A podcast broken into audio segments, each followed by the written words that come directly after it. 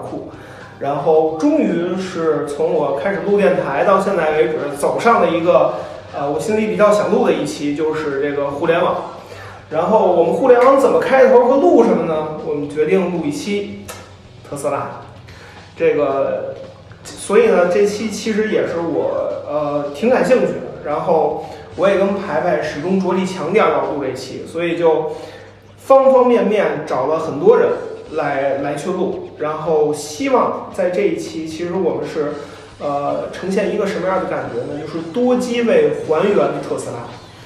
呃，为什么想说这个事儿啊？为什么想说特斯拉这个事儿？就是我之前是品玩的员工，呃，但是呢，在我走的时候，呃，是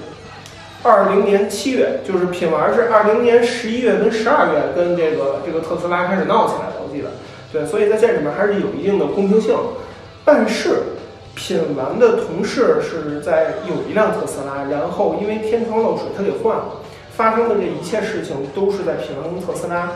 这个开始对簿公堂或者说开始冲突之前的事儿，所以那个时候我对特斯拉的一定的主观印象其实是有一些的，就是特斯拉可能确实有点问题。但是呢，我们如果真的去把这一期其实用一些稍微严肃一点的内容去竖在这里，我们不能只是去批判特斯拉到底有什么问题。我们需要看到的是特斯拉做了什么贡献，以及特斯拉到现在为止层出不穷的矛盾与冲突产生的根本原因和背景是什么？我觉得这个非常关键，就是它已经成为一个社会事件，而不是产品问题。它不是一个产品问题、产品事件，它是个社会事件。那既然是社会事件，就可能从多角度来讲。那我也力图请到多角度的人。那么这边有车圈的这个这个一直的从业者，这个怎么说呢？就是车圈中炮啊，溜溜球老师，先先这么说吧。然后这也是我发小，啊，之前是在这个优信，对对对，一直做。这这能提这名吗？优信啊，能提，反正快黄了。哎呦，那可以可以可以，今天这这一下就就就聊开了。这优信老大叫什么来着？戴坤吧。都快黄了，还提人家干什么？哎，也是对。然后，然后这边呢，当然我们聊到特斯拉，那就在真的说多机位或者客观公正的角度来讲，得有一位特斯拉的车主。啊，那个说个英文名吧。啊，我叫 Kyle。Kyle。对对对。对，Kyle 怎么怎么听着像超人的那个名字？哦，是吗？啊，然后，然后，因为为什么说请了 Kyle？Kyle 是。啊，当时我看了他一篇文章，说到特斯拉的事儿，他作为特斯拉的车主，表达了对特斯拉的喜爱，毕竟爱屋及乌嘛。但是也表达了一些客观公正的这个这个点。而他之前其实，我能说另外一个之前的身份吗？可以。可以之前是在北美负责 FF 的品牌和宣传，对。呃，我觉得还是有一定的说服力的。然后，当然回了国以后，再做在德勤做这个跟车相关的管理咨询的这个问题，一会儿你们俩可以换个微信。对。然后还有一点是站在一个，嗯，当然可能熟悉我的人都知道，我其实是一直在科技类媒体圈，所以我觉得一个真正能表达客观公正的一场，甭管现在的舆论怎么说，还是从记者的角度，所以请到了车圈记者子潇。对，所以我们今天试着从不同的角度，有车主的角度，有车圈的角度，记者的角度，有我一个旁观者的角度，当然可能也有排排的角度，多机位去还原，把特斯拉的事件还原成一辆车，它这里面到底有什么问题和有什么事儿？呃，我觉得那今天我们就开始，我觉得这里面说一下背景这个事儿啊，就是呃，特斯拉因何而起？特斯拉这个就是现在闹的这个风波那么大，因何而起？我觉得不得不先说品完那篇稿子。对我相信各位是是是都看过品完特斯拉的呃那篇稿子了吗？或者说知道这个事儿吗？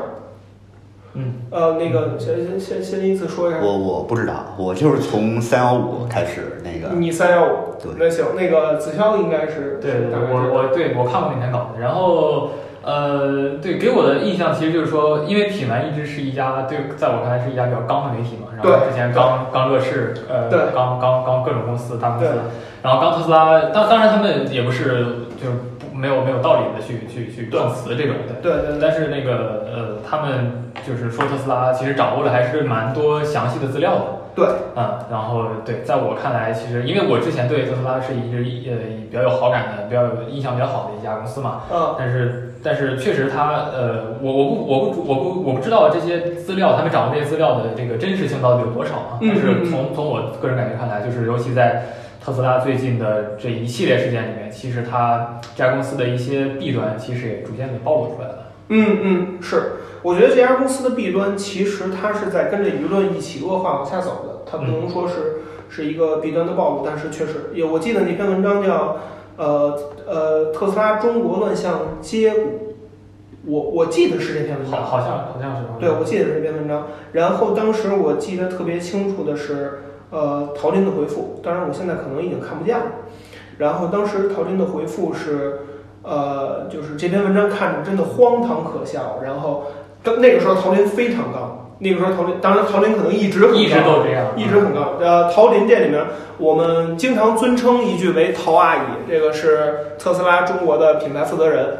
对，然后呃，现在是不是应该走了？没有没有没有，吗还在。就是我我记得是特，我看过一个特斯拉车主的截图群说说说，甭管就是两边儿对于就是当时在吵的几方对于特斯拉是否刹车有问题都存疑，但是大家有一个共识，就是陶林赶紧滚蛋。对我我记得当时是是兰溪发的图还是谁发图我忘了，这这里面不牵扯达威啊，就是当时是有这么一个一个感觉的。好像是之前说，我看有那个报道说他好像离职，之前有传言说过，对，但好像出来辟谣，对对对还有消息后来被盖过去了，是对。吧？嗯，对对，所以，呃，当然从我们的角度来讲啊，特斯拉其实不离职是一个，就是陶林没离职是一个正常的、正常的事情。我觉得这个会在后面去去阐述，因为我们之前我也听过，你听过那个老 Talk 说，啊，对对对，对，老 Talk 其实老老编辑说那那对个，我我听了那期播客，对对对是非陶阿姨嘛，对对对对对，是非陶阿姨。然后当时其实有这么一个观点阐述，说的就是陶林其实是特斯拉在做海外公关这么多年里面，他是跟着特斯拉一起涨，并且唯一留下的。特斯拉的个人强，嗯嗯，伊隆马斯克强烈的个人风格倾向，使得必须有人跟他站在一条线上。所以，咱们咱们从这个角度来说，陶林也挺不容易的。是的，那因为那个呃，当时老编辑讲的就是说，呃，就是特斯拉在中国的高管基本上全部都换了一批了嘛，包括走的走，然后那那个就是该该换的就换掉，然后但是陶林其实是唯一一个在特斯拉中国待这么久，就是从特斯拉中国。开始在中国市场去建立这个市场之后，他陶阿姨其实一直在这个市场，就在这个公司里面待着。其实就是能能看出来他，他就是陶阿姨在这里面其实是一个比较坚定的一个角色，包括他能和 Musk 这样站在同一战线，对吧？对对，其实是一个就是能能看出来这这里面的一个道理在。对，而且承受的压力不是普通人能够想象的。是的，是的，对对。然后对，从其实从这篇文章开始，然后往下，我觉得流量发酵其实是在三幺五，涛哥是那个时候应该是知道的。当时三幺五，呃，我不知道特斯拉车主关注没关注过这个事儿。那个但但是我插句啊，三幺五之前还有一个特斯拉爆出来的事儿，嗯也是引起了广泛的关注，就是说它车内摄像头的那个事儿。啊啊啊！那个是在三五之前，啊说车内摄像头就是把这个数据啊什么的上传到国外的这个服务器，什么不保护这个隐私等等的这些啊。啊呃，这个事儿记得，但是特斯拉远远不止这一个事儿，特斯拉远远不止这一个我。说这摄像头我已经买了一个镜头盖儿，把那个东西盖上了。已经已经这么做了，我我盖上了，反正对我操，那可以可以。所以现在很多的那个就是新造车也好，起来这一批就是用一个非常简单的一个一个小盖儿一拉就关上了啊。对对，然后呃，从特斯拉，然后是，然后从三幺五之后就是车展，就是咱们现在只是做一个大概的线性梳理，流量开的车展，然后车展之后一发而不可收拾。就虽然这个事的热度被层出不穷的热点在去冲，但是你可以看到特斯拉一直在出事。特斯拉之后还有一个是。呃，退伍的军人还是谁买了一个特斯拉，然后当时有一个录像，那个车负高速的撞过去，然后那个人去世了，就是应该是都知道这个事情。然后特斯拉在那一段时间的刹车跟失速成了非常大的焦点。从那个时候开始，特斯拉开始不停的出问题，开始不停的出问题，就各种问题都是在出的。所以，呃，这个也就是从三幺五到车展是特斯拉真正的从爆发性事件到持续性事件。所以我们这一期还是说一下，就是我们不失焦，聊特斯拉，我们到底应该聊什么？我觉得两个方向：车的问题和社会问题。它它的产品属性跟社会属性，所以我们从问题到事件到社会现象，我们按照这个顺序来聊。对，所以我们先说问题，特斯拉好不好？如果不好，哪儿不好？我觉得这个事情上可能 Cap，你作为特斯拉车主最有发言权，因为你知道吗？就是在你之前，我跟一个群里我问我说，大家有没有特斯拉车主推荐？当时张张推荐你给了我们。呃，另外一个同事也推荐了，然后推荐了我跟那个姑娘聊了没两句，我就知道我绝对不能让她来。为啥呢？她疯狂的在说啊，我特斯拉特别棒啊，特斯拉特别好。我为什么买特斯拉？我说因为伊隆马斯克那本书，我觉得他真的在推动人类在往前走。那一瞬间我知道这事儿绝不能叫他来，嗯，因为不是一个客观公正的立场。就是这事儿你说好没问题，但是你一旦那种感觉一旦饭圈化就就不行了。对，我觉得，我觉得说这这这个话没问题，就是他本身的见解是是很在那儿的，他也是一个很擅长聊的人，但是跟咱们这期的主题冲突，所以呃，先想问问凯尔，就是你作为特斯拉车主，你用的感觉是什么？你开多久了？我呀，刚好像是春节之后，嗯，二月底吧拿到了车，今年吧，今年啊对。是是是 Model 三，Model 三，对哦，Model 三。哎，，那个时候降价了吗？说二十没有没降价，还没降价，还是那个哦，是刚刚降价完，就降到十九点九那个那个价格还是？没有没有，那不是那个时候哦，对对对，那个时候还没降到那么凶，对，然后之后，呃，反正当时本来其实是我先是被特斯拉的那个当时的销售忽悠了一把，他当时跟我说说你这个车如果今就是你，假如你这个礼拜定，你能在我到是一月中旬的时候，啊可能一月中下旬我订的这辆车，啊他跟我说你如果这时候那个你可能春你应该大概率春节之前就能开上这车，然后呢，我们家当时是没有车的之前，然后所以我说当时过春节呢，想就是弄一辆车，然后这样到时候父母出去串亲也方便。结果这辆车就让我一直等，一直等，一直等到快三月份，然后才拿到这辆车。对，啊啊，但这是一小故事。但是我现在目前开了这几个月这呃段时间特斯拉吧，我是基本上每天都开。啊，虽然我经常出差，但我只要在北京的话，我基本上是每天都会开它。呃，我觉得应该这么看，从一个产品的角度，咱们应该从这个硬件和软件来看这个车嘛。那其实说白了，软件的整体体验还是不错的。但是其实我对特斯拉最大的，我之前其实好多次机会可以选择它，但是我最大的呃疑虑其实就是在于它这个唯一的这个中控大屏的这个操作。其实现在包括我现在用起来的话，你在上面没有就是没有任何物理按键，尤其是你要调一些空调，其实它的按钮很小嘛，你调一些空调，其实你的注意力会离开这个路面很久。对，对吧？我记得应该是一官方的上面说，可能你在驾驶途中，你一个驾驶员的这个注意力从路面移到别的地方，它可能一到两秒之内就会产生一些非常危险的事情。但是很多次吧，然后当然这也有很多不应该做，但是为了调空调什么，你注意力很多时候会放到这个屏幕上，因为它没有一个这种物理按键，所以我觉得这对我来说整体感觉非常不好。因为我本身是一个比较惜命的人，所以就是北京这个交通，对对对，我虽然我虽然说话是这样，但我其实很惜命，胆子特别小啊，所以很多次我我我插一句，感觉就是啊，这个语音识别你会用吗？语音识别不太好，不太行。不太好用是吧？对，就是你跟他说什么讲不明白，调空调都不行吗？不太行，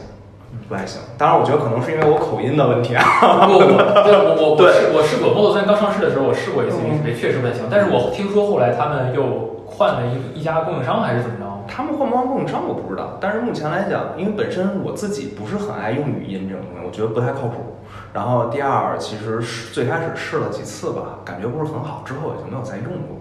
对，然后是这么回事儿。嗯，但是从除了这个除了这个方面来讲，我觉得我觉得它整个的这个车的感觉等等，其实也就只能算是说，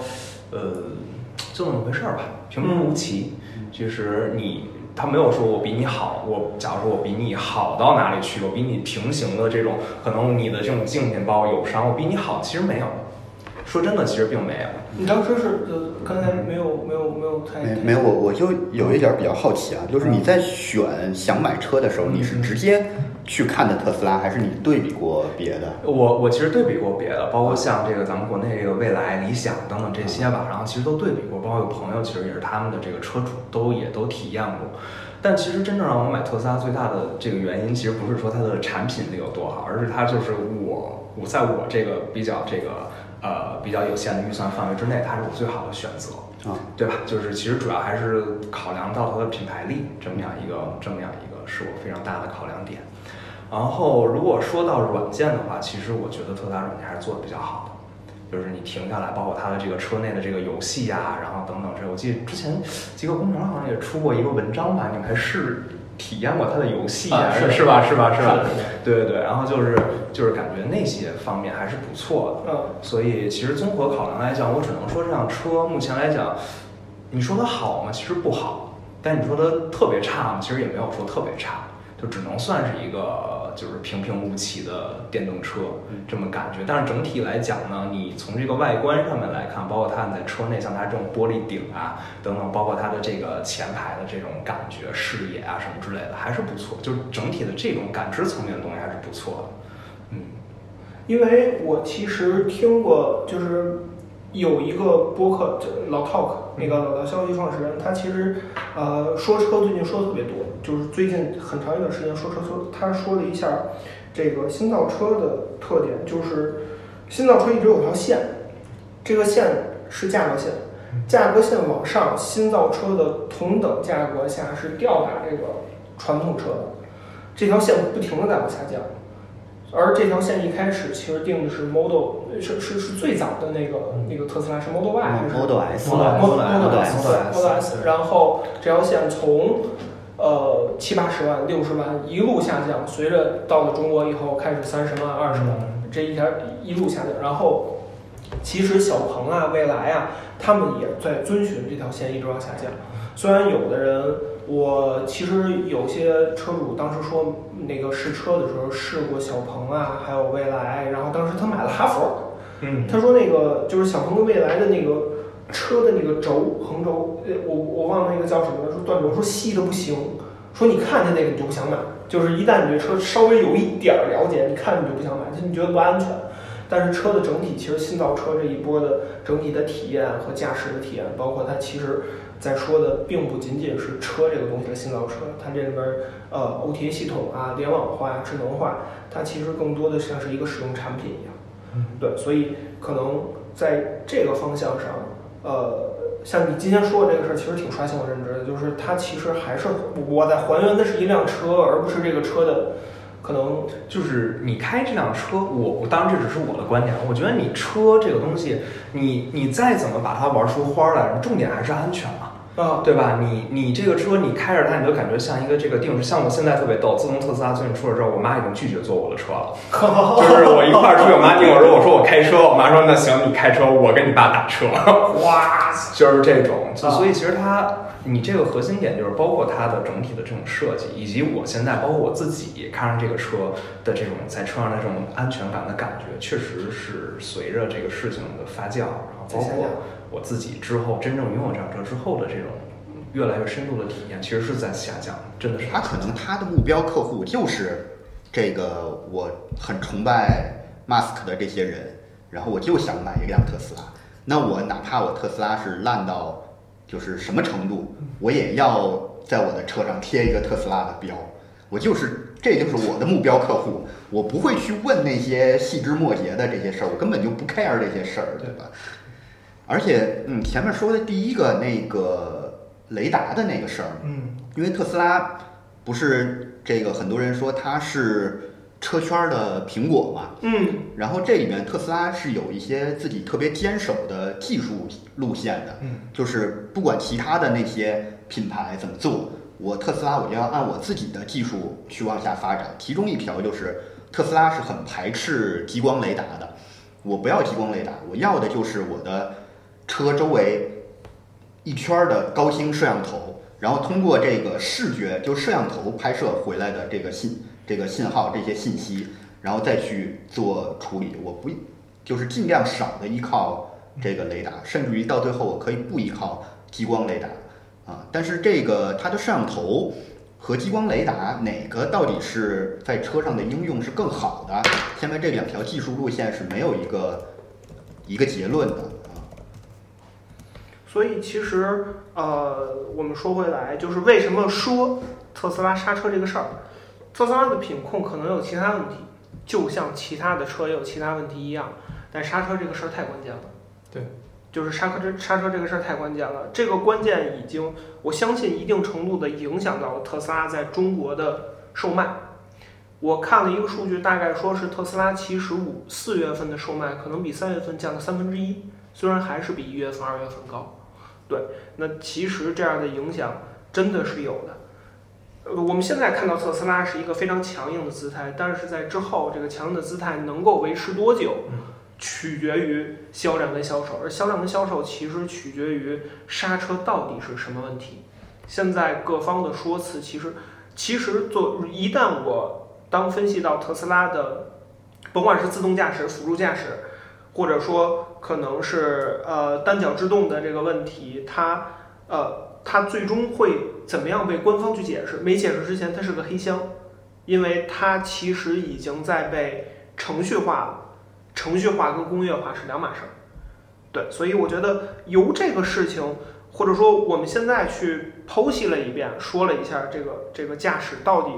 刹车是什么样的问题，那其实刹车这个问题确实如咱们所说的这样，或者说咱们看到的这样，咱们都很关心。那么关心到的车展，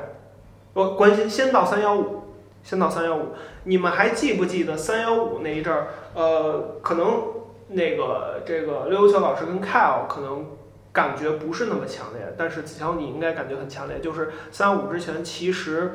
互联网媒体是爆的一波的，是的，是的，是的。当时的热度非常大，就是大家都在想到底有没有特斯拉。对，当时这是一个非常，就是大家都在等，相当于在等这个等等等特斯拉上这个三幺五晚会嘛。对。但是后来就没有的话，就是当时好像也出了有人有媒体出了一篇稿子嘛，就是说那个。就其实说出了大家心声嘛，就是大家其实都心知肚明，可能特斯拉很有可能会上，但是最终没有上。对对对对。当时你觉得会上吗？呃，我个人感觉是不不太会。我也是。对，我我说一下我的理由，我理由是觉得就是说，因为特斯拉这个呃呃消费者爆出来这个呃当当时我记得是也是刹车问题是吧？对对，刹车问题这个爆出来的时候，其实首先它第一它没有，在我看来它没有。获得特别大的一个反响，嗯，起码在我们这个就肯定在媒体圈是有一些报道的，但是可能在更大众的圈子里面，它没有一个特别大的反响，哦。啊，然后第二的话就是它离我个人感觉啊，它离三幺五晚会太时间太近了，啊，一般来说三幺五晚会这种就是大家都肯定是隔了半年去记者去潜伏半年，然后得到一手资料，然后去偷拍啊或者怎么样，对这种是像像之前奥迪什么甲甲醛门这种，其实都是。暗访很久才能得到的这个确实证呃确实的这个证据嘛，但特斯拉这个情况比较特殊，一个是时间太近，另外一个就是它这个这个这个没有获得特别特别特别大的反响嘛，所以我觉得就不像现在就是大家的这个看到特斯拉就躲着走，是没有这种情况，所以它可能就是在我当时判断它可能不太会上这个三幺晚会。其实顺着你这个话题，可能可能需要另开一期，就是让我特别唏嘘的就是中国调查记者的凋零。当然这当然这个是另外一个话题，可能我的解读，如果从我当时来看，可能更阴谋论一点，但是我觉得也有一定的关系，就是特斯拉是在上海建厂的，在一在二零年，那个其实是中美之间的关系，现在看来降温了一点儿，但是那个时候是最紧张跟激烈的时候，中国说我代表开放，美国那边在收缩，就是就是让美国重新妈干嘛。这个时候，代表开放的一方，如果你去上了三幺五晚会，这个影响会怎么样？因为当时我记得是地方台也有三幺五晚会，特斯拉好像是上了，存疑，我没有没有没有去佐证，特斯拉好像是上了有消息是上了广州还是深圳的三幺五，我不太清楚这个事儿，但是我相信特斯拉上不上这个事儿，肯定是内部有一个博弈的，就是从从三幺五的角度来说啊，谁上谁不上，或者说从这个这个挑选的角度来说，因为三幺五肯定一年接到这么多个电话，那谁去上谁不上，可能你那个解读就更更更更记者化，或者说更逻辑化更强一些。就是确实我没有那么长时间的暗访，那我确实也没有那么详实的这个这这个数据，对，所以其实呃三幺五那个事件是一个节点，大家开始讨论特斯拉，而那个事件之后，就包括你说的这个车一下冲到包子铺，然后包括后续的一系列这个事件，就是刹车问题开始有了，这个车的问题开始有了，然后它不停的出现，一直到车展。一直到车展，车展这次特斯拉甚至它可能去颠覆了车展这个东西的形式，就是我不知道你有没有那个感觉啊？假设子娇你是车这个车展的这个主办方之一，你会在明年对车展有什么期就有什么更新的判断吗？我就说一下我的逻辑链条，如果我是一个比较大的车厂，我一定特别特别小心，这种小心就像。Kyle，你刚才说，我可能在评估我是不是要换辆车的时候，这个感觉就是，我的车到了那儿展上去，有没有可能有一个人直接站在台上，然后开始对我的车进行这样的攻击？对我觉得，我我觉得从这个时候开始，特斯拉的产品事件已经成了标志性的社会事件，它可能在三幺五之前已经就成了，但在那一刻开始，它是个标志性事件，因为那件事件开始。车展不仅它一家，好像好几家都有维权的。嗯，对，其实那个每届车展其实都会有一些维权的这个人士会会在会场里面，但是这次特斯拉好像闹得特别大，我觉得也有可能和这个就是，毕竟特斯拉是中国就唯一一家就是全资的外外国车企嘛。嗯嗯。就是就是和和你刚才说那个，其实我觉得有可能也有些关系，因为就是。因为它是一个全资的一个外企，所以它在某些方面它不受这个中国这些市场和中国市场规则不太一样，嗯，所以导致这个舆论它对它的不信任是逐渐增强的，啊，有有一这层原因啊，我个人猜测的是这样，但是那个就所以在这次车展你能看到就是在之前的车展所有的车企。包括你看去年那个小鹏 G 三，呃，那个出新款，然后老老款车主到到处去啊，有印象，有印象。对对对，然后当时在车展，我记得也有闹的，包括这次车展，我记得呃是比亚迪还是谁，好像也有闹的，就是每届车展其实都有这种闹事儿，但是特斯拉这次尤其受关注，我觉得可能可能跟我刚才说的一个有一这样一层原因在啊，因为在这回车展之后，啊，嗯，车展是四月份吧，啊，然后在四月。下旬，包括五月，五月前面这半个月里边，嗯，我接触的一些厂商，因为我在优信走了之后，我后来主要做的都是一些跟厂商这种客户运营啊，然后包括这种呃礼品啊，然后还有一些可能在这个给车主交车，就包括售后的一些服务上的一些呃一些生意吧。然后接触的厂家的人呢，现在他们的第一反应就是哦，特斯拉出事儿了。我如果说在后面再有车展的话，因为后面还会每年会有一两回的车展嘛，呃，北京车展、上海车展、广州车展，尤其这三个大的车展，包括成都车展，现在他们最关注的就是这个客户的投诉，就任何的客诉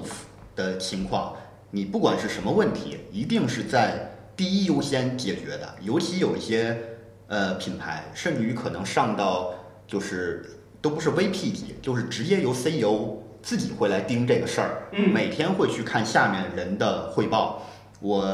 这个品牌昨天接了接了多少的客户投诉？嗯，客户投诉现在处理了多少？嗯，是一定要有一个这个等比例的下降的。如果我没有一个下降的比例，或者说我有哪个客户的投诉长时间的，比如说我一周都没有解决好，那。从 CEO 层面一定是要往下去层层的问责的啊，然后甚至于比如说，因为很多传统车企现在还在这个是传统的 4S 店模式嘛，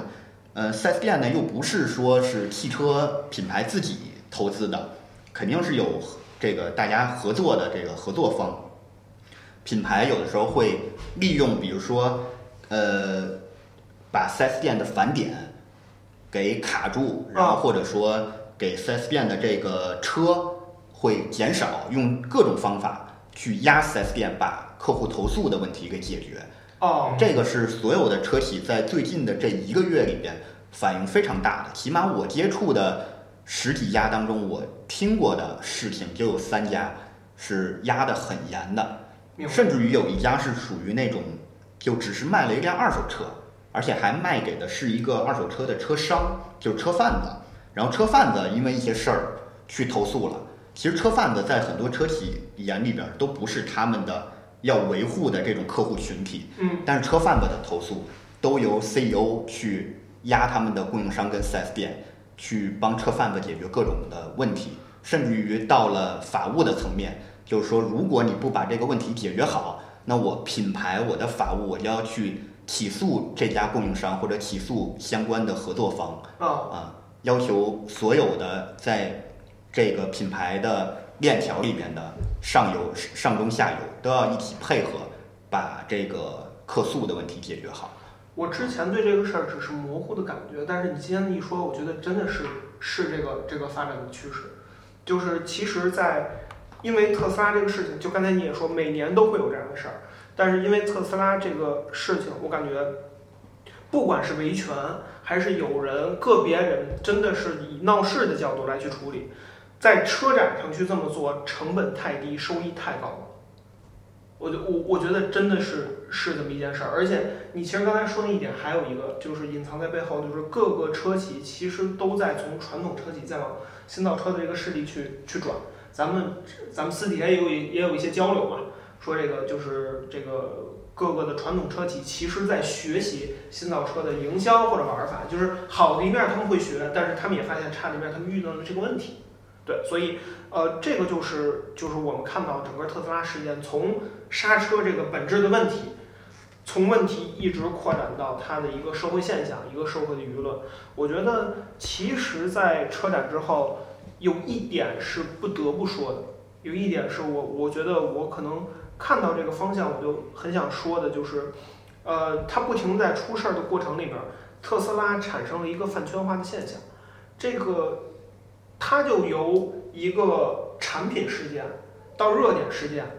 最终到了一个社会事件。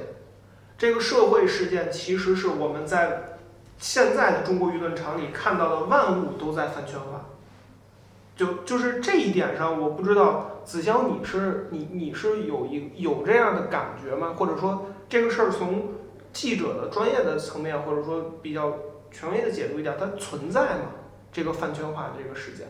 嗯，我也我我不太把握的好。呃，确实有这样的情况吧，但是，呃呃，首先先说这个新造车，它其实能带来一个革新的模式，就是它它会特别的爱爱惜用户，爱惜自己的用户，然后把用户运营的其实做的特别到位，嗯就是以未来为代表的这样一个一家公司嘛，嗯他们会自己做一个 APP，然后做一个周边商城，然后啊甚至在门店里面都会给这个用户，包括车主一个，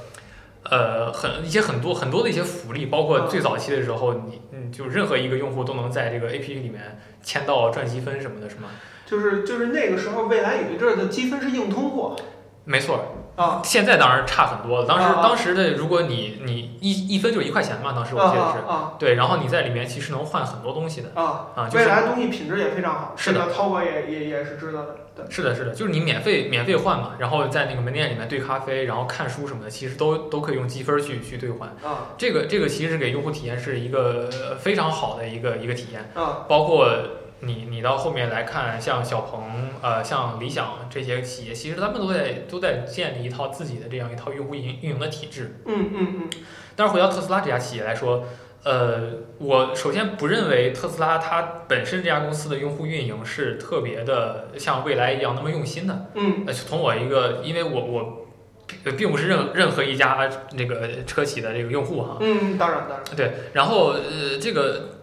然后那个像像那个车展之后这件事件之后，特斯拉就发个微博说什么用户送奶茶这些东西，对对在我看来非常非常大，对，这争议其实是非常大的，因为像有些用户，呃，就可能会比较支持嘛。但是像我一个外人、外行人看来，可能就觉得这个事比较蠢。就是你你在这样一个风口浪尖的时候，你不去就是用用用自己的行动去回应，然后偏偏拿饭圈这样一个文化引进来，啊其实是就是在我看来一个本末倒置的事情啊，啊，有有种这样的感觉。因为这个事情，其实我们往回去说到一些本质的问题啊，特斯拉是新造车的时间节点。呃，我应该没记错，还是兰溪，因为我经常看兰溪的微博嘛，是兰溪还是谁？当时说了一句话，说这个在在今年年初比特币很热的时候，他说还是去年年底，就是呃，比特币跟特斯拉的大热本质上是二零一二年有一部分信仰它的人最终得到了回报。它其实有这么一句话的解释，这句话给我的感觉就是特斯拉在身逢出行智能化这一个大的领域里面，出行智能化是一个非常非常大的概念，它等于又一次把我们的时间压缩还给了我们自己。虽然我们可能也也在九九六去去去遭这样的压榨，但为什么这么说？就是因为如果在之前我们的出行其实不属于我们自己的，尤其是在开着车的时候。我不知道你上班的通勤时间啊，我假设你现在上班通勤时通勤时间来回是一个半小时，假设在你不可能的在之前可能就是看到自动驾驶是一个现在都看不到的未来的时候，那可能这一个半小时你就得集中精神往前走，你顶多听听语音跟人说说话，但是现在可能自动驾驶和辅助驾驶的系统出来，更多的解放了你。那这件事情是不是指日可待？我们坐车其实就是在生活，这个是它可能背后最大的一个改变，它对人们生活方式的改变，它解放了你人类的时间，就是时间是最宝贵的，解放你二十四小时里面，其中可能一到一点五个小时。对，它身逢这样一个大的改革时代，改革的时代是由智能化的科技互联网和车的融合在一起。但是特斯拉更多偏向哪个方向呢？至少从创始人就伊隆马斯克我的角度来看，他更像是一个科技互联网公司，因为只有科技互联网公司的 CEO 还存在着明星化和网红化，或者说呃社会符号化的一个一个价值。你就是就是三位都算是这个对车圈有所了解的，你们现在一瞬间说出来传统汽车。传统汽车最有名的 CEO，你们能数几个来？一瞬间，就现在。之前那个奔驰的那个老爷爷挺，嗯，就是然后他不是退休之后啊，退休第一天就从他们家车库里开了辆宝马啊。出去，那个那老爷爷这这这这记得这事儿，记得听听说过这事儿，听说过这事儿。嗯。啊。但是但是，咱们说回来啊，我在问你们这个问题的时候，之前脑子预想过，但我没有预测答案。我预想过这个问题，我在我在我想第一个是王传福，嗯。嗯。我我预想过的啊，就是其实脑子里第一能想到的，反倒都是中国企业家。嗯，对对对对对对对李对对李书福、对王传福啊，这全是中国的。对对对对对对对。但是除此以外，然后甚至于包括比如说像那个什么一汽东风一些，像徐和宜啊什么的，这些都是中国企业家。然后剩下的可能就是比如说像日本的，什么丰田章男啊什么等等的这些了，就是啊。啊，就是像像你刚才说的那几个名字，我现在就可以保证，这是这是你在车圈的证明，是你在车圈这么了解这些人，就跟咱俩可能聊 NBA，我突然给你提一个你也没听过的人啊，这人是谁？那可能我就看 NBA 比较多，可能我知道。就是这一点上，其实相对来讲，你看车圈的其他的几个 CEO，其他几个 CEO，什么理想、李斌、何小鹏，就是他们都被写成了长篇大论的故事。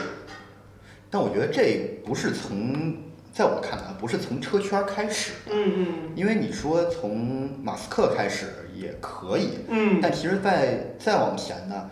呃，早一批的这些世界上边的知名的企业家，嗯。也都有自己的一些传记啊或者什么。嗯。但是你说那些企业家在普通人看来就太过高高在上了，离普通人的生活太遥远了，嗯对吧？你说这些什么什么摩根啊这些名字，你你就只能当一个当一个故事在这儿听。嗯但是我觉得到了中国这儿，就是从你包括像马云，开始，因为因为相相比来讲的话，马云在企业家里面算是很高调的了，嗯经常会出去一会儿演讲啊，一会儿一会儿发一个什么东西，一些嗯这个社会舆论啊。啊在马云再往后就是董明珠跟雷军，嗯嗯。就他们这一批，然后再往后，我觉得这个东西并不是说从马斯克开始的，嗯嗯，就企业家开始注意到说我要立自己的人设，嗯。对吧？我要在社会上呈现一个什么样的一个公众的形象，嗯。然后大家啊，最那个，我我觉得最典型的罗永浩嗯。是最典型的嗯啊。我我我会为罗永浩单开一期的，别着急，然后一下后挖两个坑了自从有了这个马斯克，然后开始新造车这一波开始，啊那已经有了前人的这些表率作用，那后面理想也好，李斌也好，对吧？然后这个何小鹏也好，他们就也开始再去立自己的人设，嗯像那个什么，呃，理想不就立自己的人设是一个理工理工科直男嘛，啊。啊，然后李斌给自己的人设就是什么安徽好人什么的这种，啊啊就每每一个企业家，这个车圈的企业家都去想立一个自己的人设，但是传统的这些，呃，前面说的什么呃王传福也好，李书福也好，其实他们更像老一辈的那些企业家，就是他们的面目还是比较模糊的，嗯嗯嗯嗯，跟我们现在的普通人，你你没有办法给他们贴除了一个成功企业家以外的标签。刘游球老师其实给了我一个视角，这个视角是，呃，马斯克是这样的，呃，名就是就是偏科技互联网的造车者不假，但是马斯克另外一个点跟罗永浩比较像的是，他们本身过强的个人性格或者说过强的个人个人魅力的展现，都使得他们成为了。就是会，我为什么说想说这个事儿，就是饭圈化的一个一个基础，饭圈化的一个池子，他们使他们过强的个人魅力，使得这个产品赋予了某种程度上的被神化的这样的感觉。你可能看到你是没有这个感觉，你可能祛魅已经完成了，但是很多人其实是夹着这个光环属性去买的。然后我觉得这里面会有一个比较好玩的事情，其实我也是是是是想提一下的，我只是把把这个感觉抛出来。就新造车势力里面，我先姑且不说特斯拉到底是不是领先的，但是其实有一些共识性的声音，它不是共识，共识性的声音就是大家一直把特斯拉当成就是车圈里的苹果，然后特别逗的就是它是否成了那个符号，就是特我所有人其实都在标榜或者对标特斯拉，甭管这些竞品有意无意的提它，国内的新的三驾马车，这蔚来、小鹏，这个这个这个理想。还是说其他的车，其实都在某种程度上去对标特斯拉，就像中国的华米 OV 其实是在对标这个这个这个苹果一样。但是这里面我就觉得特别有意思，特别有意思一点就是华米 OV 的系这个阵营里面还是有这个，就包括雷军他投了何小鹏，还投了这个这个这个这个未来，对。然后他也在进入造车领域，就等于发生在手机领域的事情，发生在又同时发生在了车圈，而且他们是，他们他们他们某种程度上是一拨人，或者说起源是至少是有一个相关性的。我觉得这个事情是我看到的，我觉得最有意思的一点。所以可能在我看来，就是当我在说特斯拉饭圈化的时候，我想感觉到的是特斯拉的公关。我不知道他们是否也在饭圈化，我不我不知道那个子潇你是不是有这样的感觉，就是特斯拉的，就是因为公关其实就尤其是站在企业的角度，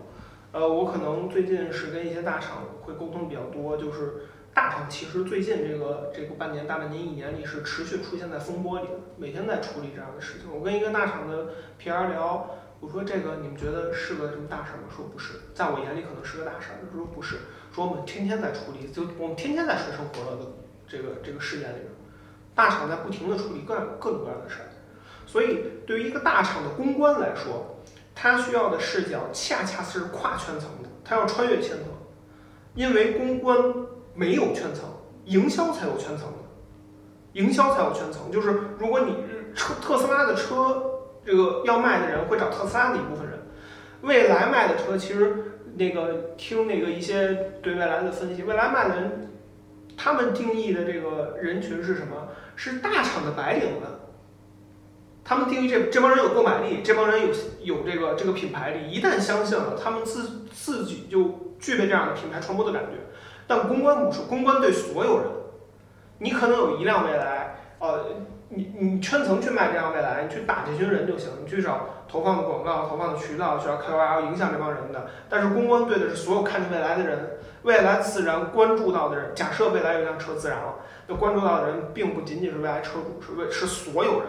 就包括特斯拉，但是这件事情恰恰让我觉得特别奇怪的，或者说特斯拉的公关没有展现出它的专业性的事情，就是呢，就是他的公关给我的一种感觉就是说我不好的都是坏人，他在往外推。我们站在功利的角度来说，这件事情给我的感觉是我在心里画个问号，他们为什么这么来？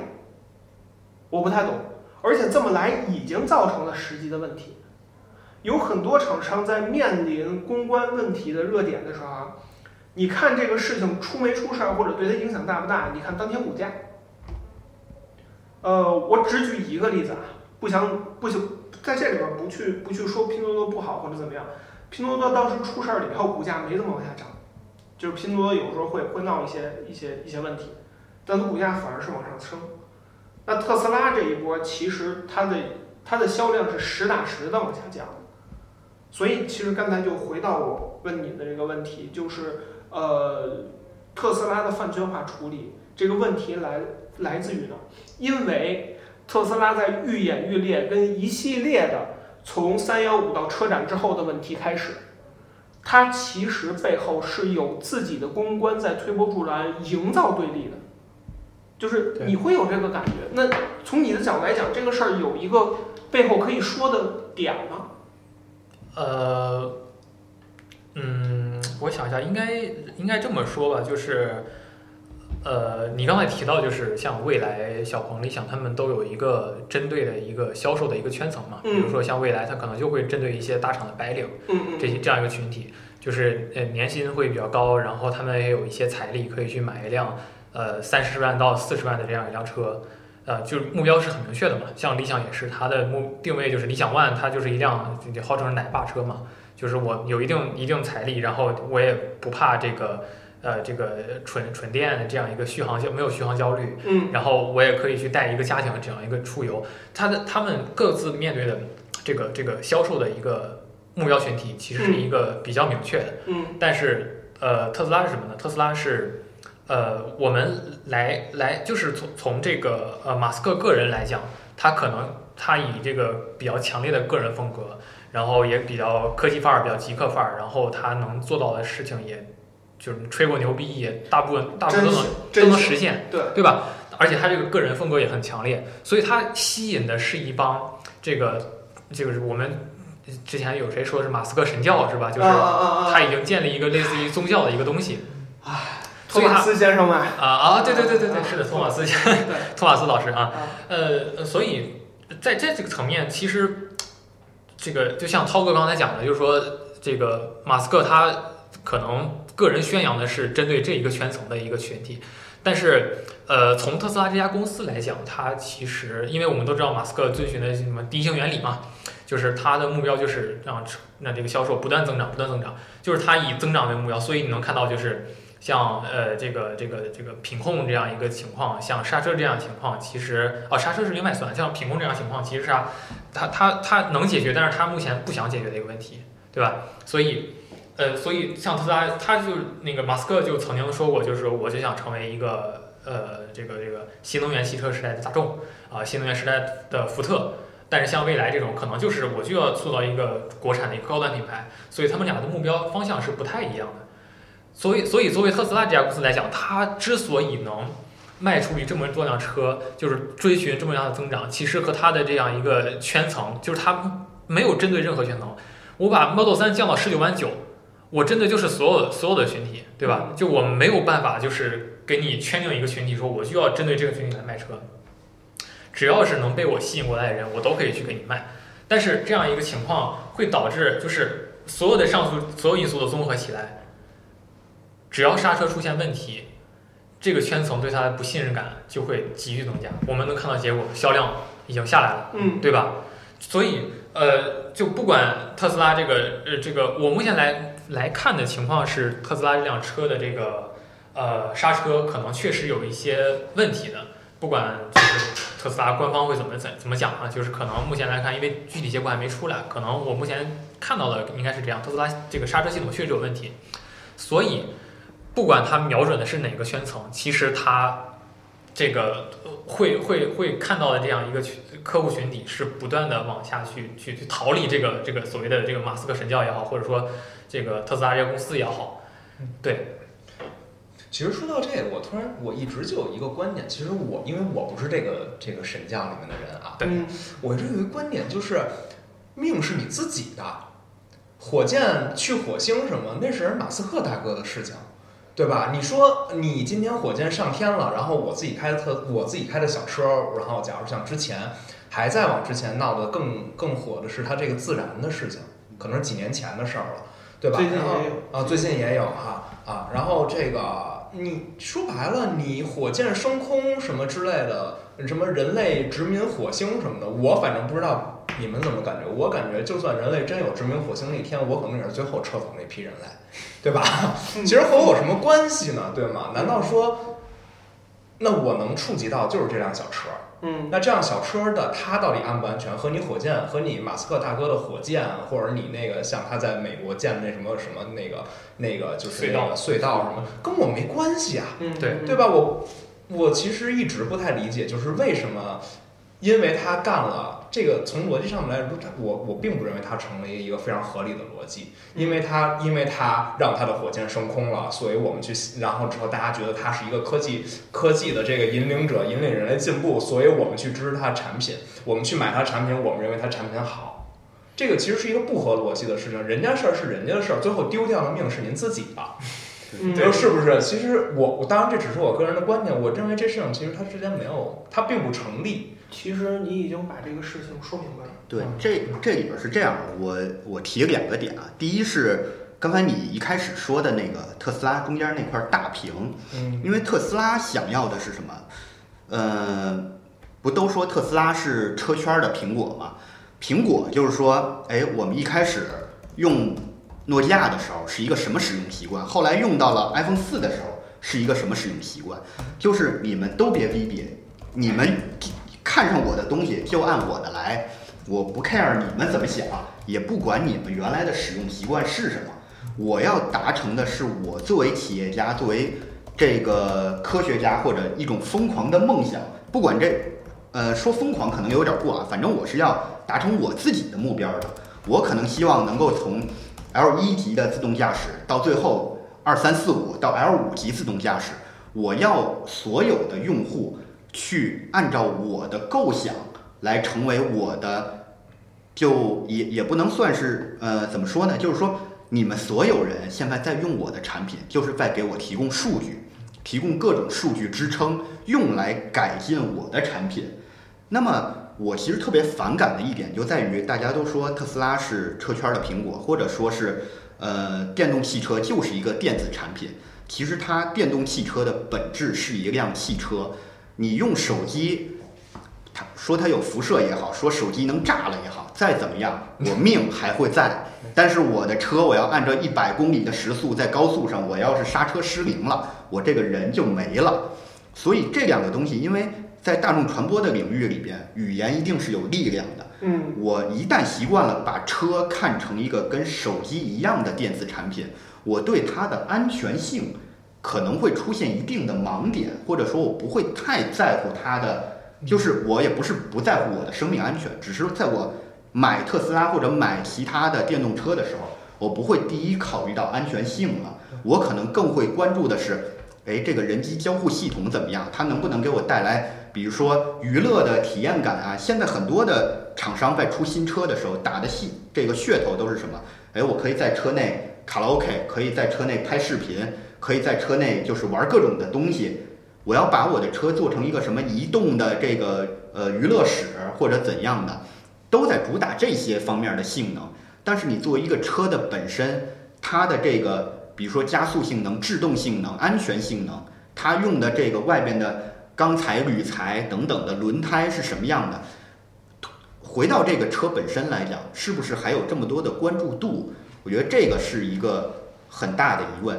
包括你说的那个中控大屏，因为特斯拉我也试驾过，我第一次坐进那个车里的时候，那个销售去给我演示，然后当时他跟我说所有的操控都在那块屏幕上。我的第一疑问就是，我要开着车，我还要去点那个东西，那我的注意力一定是脱离了道路的。没错，我除非是把车停在路边，再去按那些东西，那这样的话会反倒是造成了非常的不方便。我只能在方便和安全当中去取舍，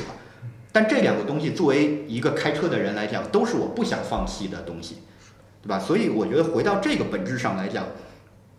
车是一个电，你说新能源车是一个电子产品，但它更是一辆汽车，对吧？我觉得，我觉得，我觉得你们仨可能说这个事儿，就是我们逐渐，我们真的是，就超出于我预期之外，就是我们真的在触及到这个本质。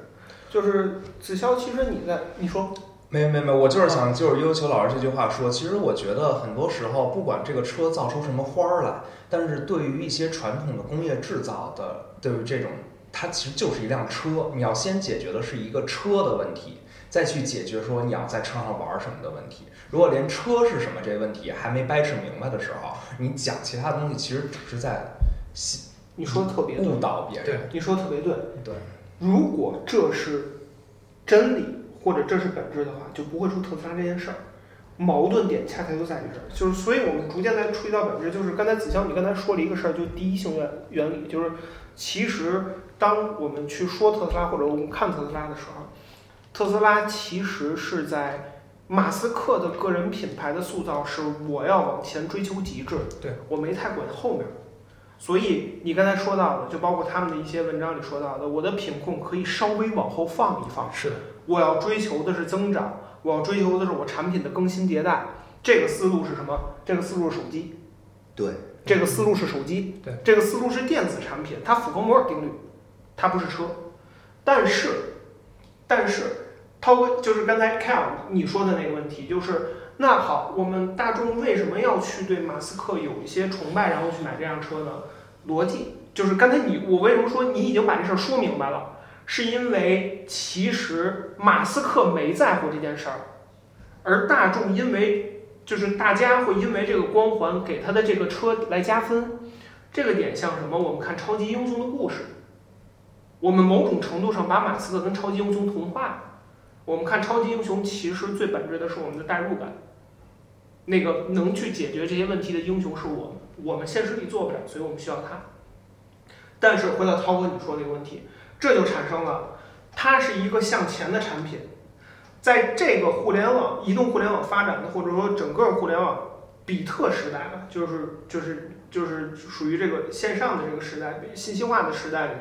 我们其实接受了产品更新迭代的速度。我们接受了产品就可以像摩尔定律一样不停的迭代，尤其是当大家去说这辆这个车可以当做电子化产品一样，我们本质就是潜移默化的被影响了。这个影响有资本背后的推动，有环保背后的推动，有各各种各样的原因背后的推动。它可能甚至，如果我说的阴谋论一点，它可能甚至跟现在的整个经济环境有关。我需要一个新东西，哪怕我强行造一个新东西出来，我需要把整个经济给带动起来。什么能带动经济？工业之王啊，汽车就是工业之王啊。那这个时候我把整个汽车去带动成了另外一个东西，那它是不是能带动整个经济？在这个多方面的推波助澜里面，我你刚才说了一点，说哎，我关心这个车，我反而不是去考虑它的安全性，我可能是考虑它好玩不好玩。恰恰在于这一点，是因为我潜移默化认为一辆车已经具备了安全性。就是可能你在挑车的时候，你已经看到，直到你看到中控屏，你就想到，那我是看前面，我还是看中控屏？在那个时刻，问题又回归了，由比特世界又回归到了现实世界里，原子世界里。这个回归就是从信息化回归到物质，从线上回归到线下，就是我开车还是安全的，还还是需要安全的，就是信息，就是科技一直可能看上去在往前跑，甭管它的科技树点对没点对，它在往前跑，但我们还在原地，这个就形成了中间巨大的冲突。甭管是营销上的冲突，可能我们看到的饭圈化的冲突，这个可能是另外一个大话题了，还是说整个科技产品的冲突？这一点的冲突就在于此，就可能从我的角度来看，这个问题就在这儿。因为为什么特斯拉当时陶林前几天说过一句话，他大概意思是说，这个是未来想跟驾校或者说一些地方去培训一下，或者特斯拉的车主是开车的时候有一个培训，过来培训你再上路。就是我在教育用户怎么用这个产品，抛开第一时间的反抗，就是你他妈还在教育我怎，你在教我做事儿。就是抛开这个第一时间的反抗，其实这事儿是有合理性的。我是个新玩意儿，我足够是，我有足够大的市场了。那你用户先用一下我的车，我再用一种方式，虽然这种方式可能不太舒服，解决了线上线下化的交互，解决了车你到底是个电子产品还是一辆车这样的问题。所以它的本质矛盾，其实在我来理解，就说了这么多以后，我的我来理解就是。特斯拉是一个在这个时代像科技一样不停的发展向前的东西，但是我们的需求还停留在发展向前的很，它在往飞速的往前跑，我们在后面，我们可能那个需求还没有到那个时那个节点，我们还是人，就是我们还是线下的人，就是线下线上之间的巨大差距，使得它可能产生了，可能在就是今天初步的。让我看到解决的是这个问题，对我，我是对这事儿有点反感。其实我我我这两天一直在跟我朋友开玩笑，我说我特别关心特斯拉的这个驾校什么时候开校，啊我好去学一下。但是我是这么觉得的，就是你一个科技的发展等，虽然我们已经被很多东西改变了我们的使用习惯、我们的生活习惯等等，但是它的它的本质是为了去。给别人提供，给人类去提供便利，啊啊，而并不是说我因为因为你要用我这个产品，所以你要多花时间多这个什么而去而去适应我的东西。你们俩觉得这事儿合理吗？哎，你说开驾校这个事儿吗？假设我不说开驾校，特斯拉通过呃训练手册、培训手册，让潜在车主先去有学习的过程。非强制性的上路这件事情合理吗？你们俩觉得？我觉得是合理的，嗯，因为我是这么想啊，在一个新的东西之前，尤其这个新的东西跟我的人身安全息息相关的时候，嗯，如果我选择买了特斯拉，嗯，我一定要学会这个东西怎么用，嗯，对吧？如果说能够有一个官方的培训，嗯，那既然我决定买特斯拉，我一定是会。愿意去学的，嗯，但如果说我没有决定要买特斯拉，我只是特斯拉只是我很多选项当中的一个，嗯，我反倒因为这一条，我可能不会去买特斯拉，可能会变成我的一个一个阻碍，啊啊，就如果我是一个信徒的话，我一定会去学，啊，但如果我不是这个地儿，我是要打问号的，我啊啊啊，我觉得这个就解释了你的一个问题。从你的角度来讲，你在挑车，你在挑一个代步工具。如果在你时间倒回到一月，所有的发生的事情前一，现在是五月前一四个月，你就不买了。我觉得是这样，有一个核心点在于，我是一个车主，我不是信徒。啊啊啊！我要去买，我要用的这辆车是我要考虑讲它的品牌力、的产品力，但是我并不崇拜它的产品。啊啊！它只是我在这个众多选择中的有财务的问题、有品牌的问题，它是我最终的一个一个最优选。啊啊！它是这样，所以我是觉得，反正作为我一个车主来讲，一个使用它人来讲，我是其实对这个事情是比较抗拒。嗯。按百分比来说，跟你之前买的德系车和日系车，特斯拉的驾驶提升体验，在没有你。看到这些消息之前，上升了百分之多少？不一样，因为之前都是，我觉得不应该。我觉得这个事情不是说在和这两款车比，而是在于传统的 ICE 卡燃油车和电动汽车的驾驶感相比。其实作为电动车的驾驶感来讲，确实是比之前燃油车要提升一些了。啊，比如说它这种整体的这种你这种流畅感啊，包括这个提速感，包括这个就是比较安静的这种感觉，其实确实是提升了。但是其实我觉得在其他的咱们的咱们自主的品牌的这种电动车里也都是这样。啊，其实我觉得这个对我是这么感觉的。啊，因因为其实到这就是我感觉可能整个方向有点有点那什么，我我得掌握一下。但是我觉得这确实是大家去选特斯拉的其中一个原因。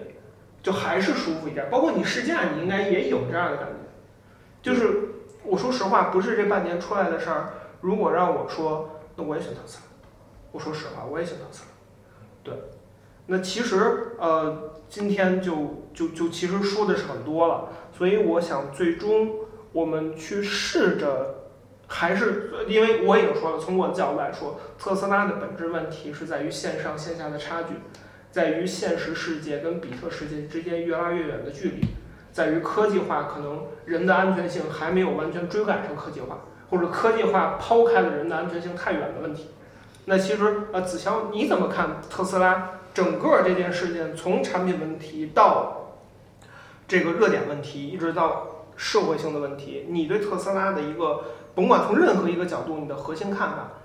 你你觉得你你最想对特斯拉这个事情表达的一个观点是什么呢？就甭管是是正向的、负向的，或者说是怎么样的，或者甚至是对新造车的观点，就特斯拉这个事儿给你的印象是什么呢？这个问题有点大。嗯，就是质感上，就是质感上。嗯，如果你让我说一个质感，就是我在半年之前对特斯拉的好感，是使得如果主观性我要去挑车，我一定挑它。但是现在我犹豫。啊，我跟你的感觉差不多的啊。对，因为是呃呃，之前呃，比如说像特斯拉最早呃，它肯定是最早一家呃这个。把这个电动新能源汽车、电动汽车给给做起来的一家车企嘛，因为他们严格意义上来说是第一家能能把这个电动车企做成的嘛。啊，对，所以它的这个呃，不论在这个这个尤尤其后面他还提到的一些像科技方面的一些东西啊，像那个这个自动驾驶啊这些东西，它其实都是处于一个比较领先的一个地位。所以呃，不论在这个科技影响力也好，在这个品牌影响力也好，特斯拉其实是一家这个。呃，怎么讲？属于在顶顶尖级的一家公司吧，我可以这么讲。我这么问，这这个话还是顶尖的公司，就还是就是你对它的。但但是但是对，这是我之前的一个感受。但是你你看到，比如说像从今年开始，一系列问题出现之后，其实你会对，就像你说的一样，会你会存疑。啊。对，就是你会看到这这家公司，它能在这这么短的时间取得这么高的成就。背后其实还是会有一些弊端存在，啊，而且这些弊端其实你短时间，我我觉得啊，短时间可能是这家公司没有办法避免的一些问题。就是在你说这话的时候，如果我把它拟成一个选题，就是特斯拉会不会遇到中等收入陷阱？我可能都会去想这个事儿。高速发展嘛，然后突然到了一个时间节点，所有的问题全来了。对，对，就就是这么一个，就是马斯克还能。就是特斯拉还能去狂奔多久？对对对对对，他就换换句话说，你如果换到一个更更平民一点说法，就是它还能割多久的韭菜，是吧？啊，就是这这段话我会掐的，我觉得从你嘴里说出来不太合适，你知道吗？我还是得维护一下你的人设。可以可以可以。对对，就包括包括，其实韭菜这个事儿，其实是那个他最开始降价的时候，在大家说的比较多嘛。啊啊啊！对，因为割韭菜这个词太。太太负面了，是的，是的，就是比较敏感，是吧？对，包括比特币，那这这这几天都啥了？那从你的角度，从一个呃怎么说呢？从一个用户的角度来讲，我其实是想知道一下，就是呃，也不能说本质的问题吧，就是我想问的一个最后的一个问题，也是我觉得最深的一个问题：你是否想过，特斯拉如果有故障跟小故障发生？那对你现在对特斯拉的看看法，就是你你会你会做出一个什么样的一个感觉性的动作？你说我自己的车是吗？对，我觉得是这样，我既然首先就是，呃，跳回到咱们刚才说的三幺五这个话题，其实我也关心它到底有没有上。但是后来我想明白一个问题，就是它上了跟没上，我已经是它的车主了。嗯，它只会增加和就是让我保持在这个焦虑，或者增加我的焦虑。嗯，那。那我既然现在还开着它，然后，但我其实动了换它的念头。但是我觉得只要开着它上路的时候，作为一个车主，那可能目前来讲，那就是我自己这个自担风险的一个事情了。它是你的产品。对，就是它是我只能自担风险，除非我现在当机立断换掉它，或者我再也把它就放在放在家里停车场那地儿，我再也不开它，让它烂在那。对。其实我问的这个问题是在没跟你聊之前，我的预设是。就是我没想到你是一个非常中立的看法去看，就是你就是一个车主，你没那么你没有印象分，没有信仰充值这样这样的一个感觉，没有品牌加成特别多，所以我觉得，我觉得很，我觉得不能说难得吧，也是特斯拉可能呃比较颠覆我的一个看法。反正我这么说，我就给大家，我就给给大家分享一下我最近几个动作吧。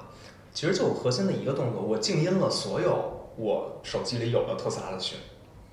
就我再也不会。我其实不是我我我本来就对他们的消息和信息可能就感觉一般，现在到了已经到了另外就是我其实已经不太在乎说这个群里他会说些什么，或者说我其实不太在乎说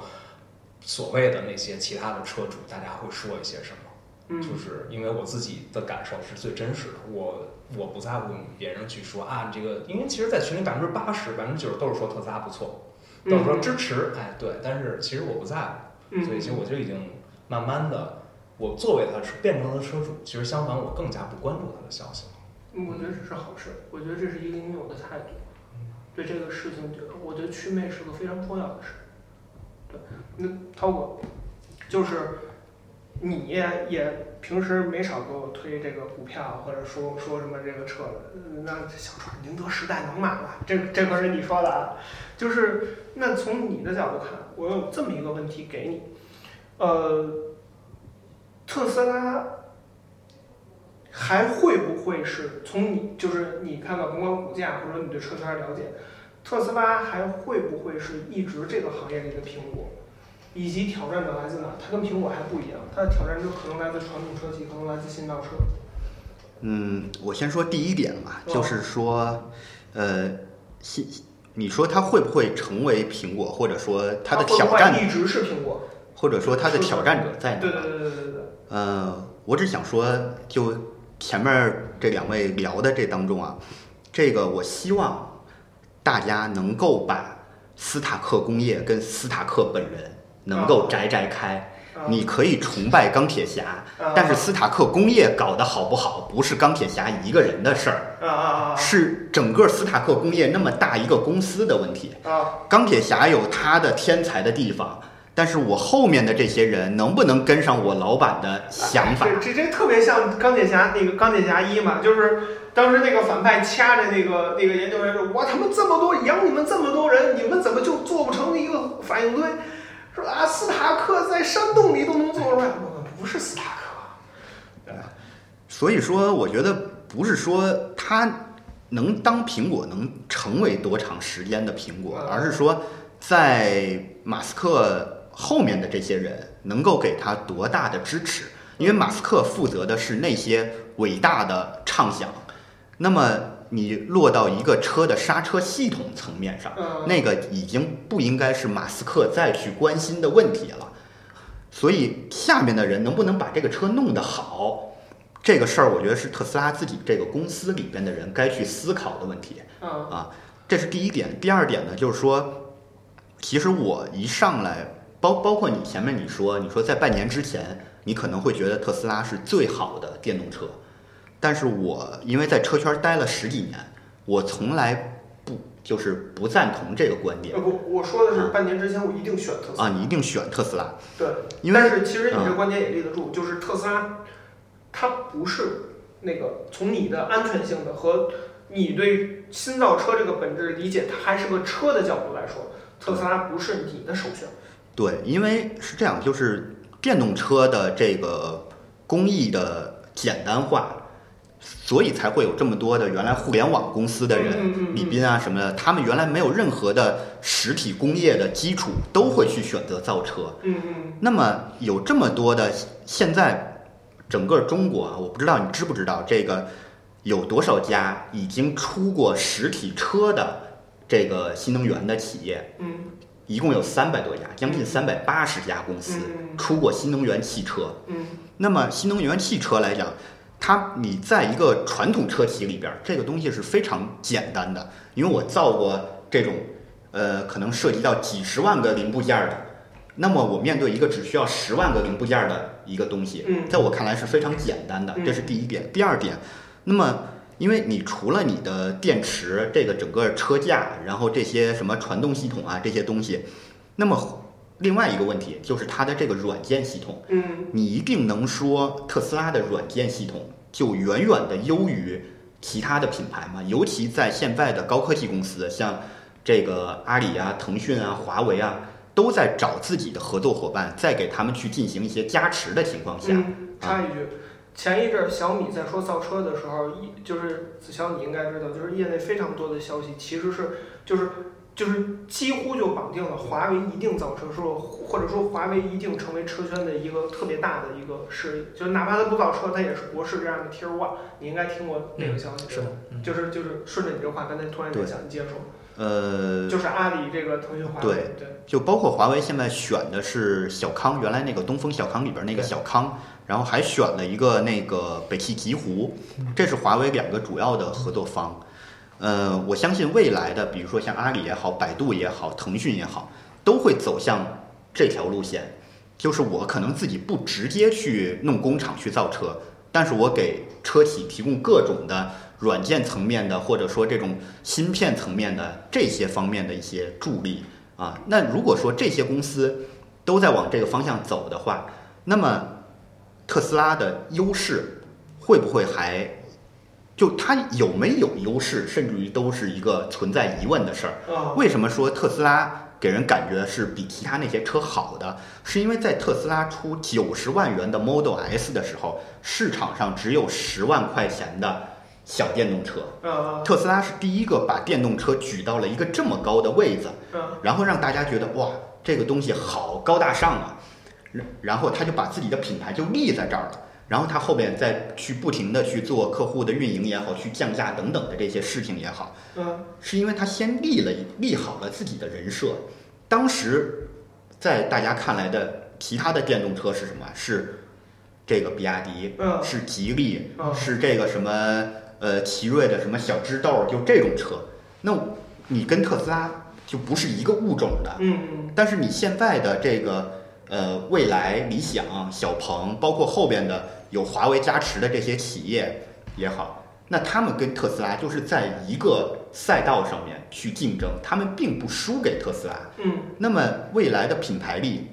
不见得就会比特斯拉差，尤其在特斯拉不停的出事儿的情况下。嗯那我觉得特斯拉要思考的问题是，我怎么能够维持这个行业领先者的这个地位？嗯我不能把我自己的人设去坍塌了，对吧？我还是要维护我的行业领先者的地位。嗯包括现在未来，在未来的车主服务上面，就是大家基本上是有口皆碑的，所有人买买只要是未来车主的，我觉得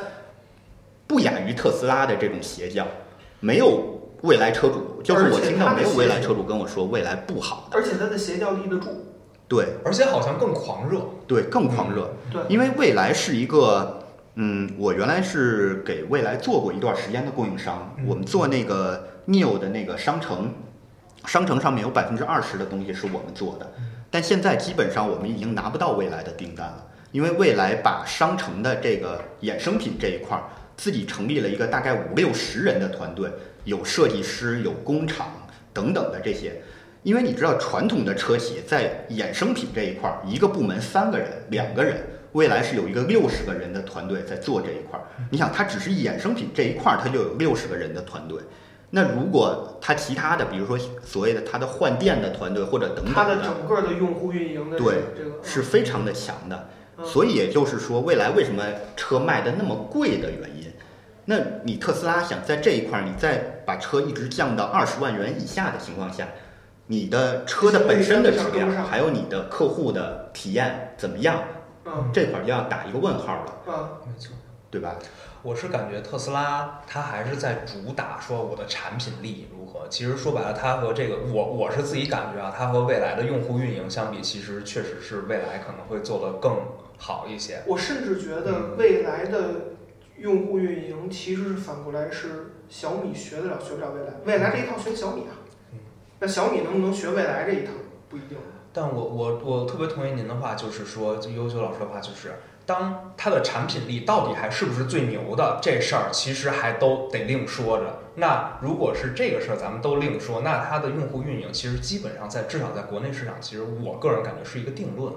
就目前这个情况，大家都是有一个共同哎，比较。你你参加过什么特斯拉的活动吗？没有车主活动？没有？嗯，车友会，因为本身我比较我比较内向啊，比较好静。我听说的可不是这样，我听说的可不是这样。其实你看，好比像未来，他其实说我我其实一开始啊，真的是有去想过未来，但是其实就真的是买不起啊，实话实说。嗯，其实你看他那种感觉，包括他这个组织的这种活动什么的，嗯特斯拉还停留在这个民间车友会的感觉，就是它它现在是不一样，但是更多的给我的感觉还是这种民间车友会，然后大家会啊组织组织这个，我我其实并其不感兴趣。实，其实你们俩这么说完以后，我有一个感觉就是，呃，在新造车这个事情上，未来的竞争维度已经不是车一个产品了，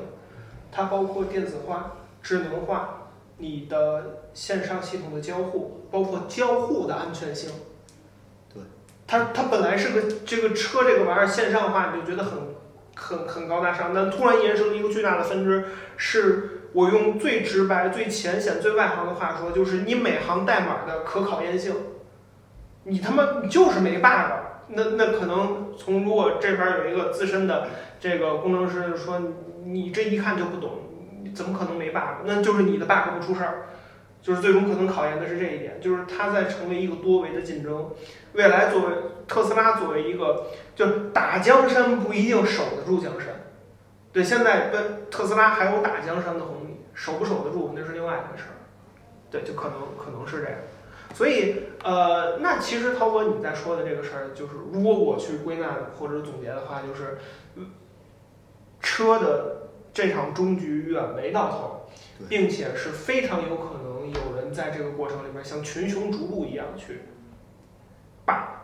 车圈的苹果给去掉，从此车圈再无苹果。我可能会会会这么去觉得，就是不只是一家是突然领先，当然可能到最后它还是最后一一家独大这个局面，但是可能它就从从从至少现在这个情况来看，新造车或者新能源汽车里边不会是这样。对，我我觉得它，你从销量上来讲，现在五菱宏光那个 mini 销量已经 杠杠的往上跑了。然后你从产品力上来讲，蔚来也好，小鹏也好，不见得就比特斯拉的差，对吧？你从你的这个企业的盈利能力来讲，对吧？你也不那见 BBA 还在那上戳。对 BBA 还在那上面戳着嗯，啊，所以你从各方面，你这个真的你说不好。啊，啊，因为你不像苹果跟安卓手机，就完全是两个阵营。你特斯拉跟其他的那些，并不是像安卓系统跟 iOS 系统这样的阵营。所以这个事儿其实到最后很有意思，就是我们想做一个定论，但是某种情况下只是阶段性的定论。甭管我说他们的线上化跟线下化这种趋势也好，甭管说判断特斯拉是不是现在一家独大和之后的这个这个趋势也好，还是甭管说是呃我站在中立角度怎么还原特斯拉是一辆车也好，我觉得呃我们现在下阶段性的定论都最后是一个开放性决议，因为远非终局。就像如果真的有一个结尾，就像雷军可能在宣布自己造车之后有一个局，当时他说这么一句，说未来的可能五到十年，这个新造车能有五张船票，我希望是在座的五位。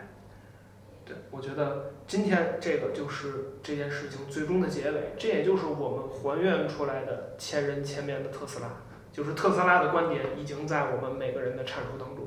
对，就是这个就是多机位还原出来的这么一个特斯拉，它其实是一个曲面的东西，它某种程度上，从我的角度来讲，它还是一个未成熟的电子产品。某种程度上从，呃涛哥也好，啊子潇也好，还是说开发来讲，它还是一个没有成终局的市场和一个有问题一些的车，就是这样。呃，感谢各位收听朱一鸣和他的朋友们。感谢子潇，感谢 Cap，感谢刘球老师，也就是我们说的涛哥，别混了。行，感谢各位。呃，最后感谢主理人排排，这一直都没说话。行，好，这期先到这儿，感谢各位。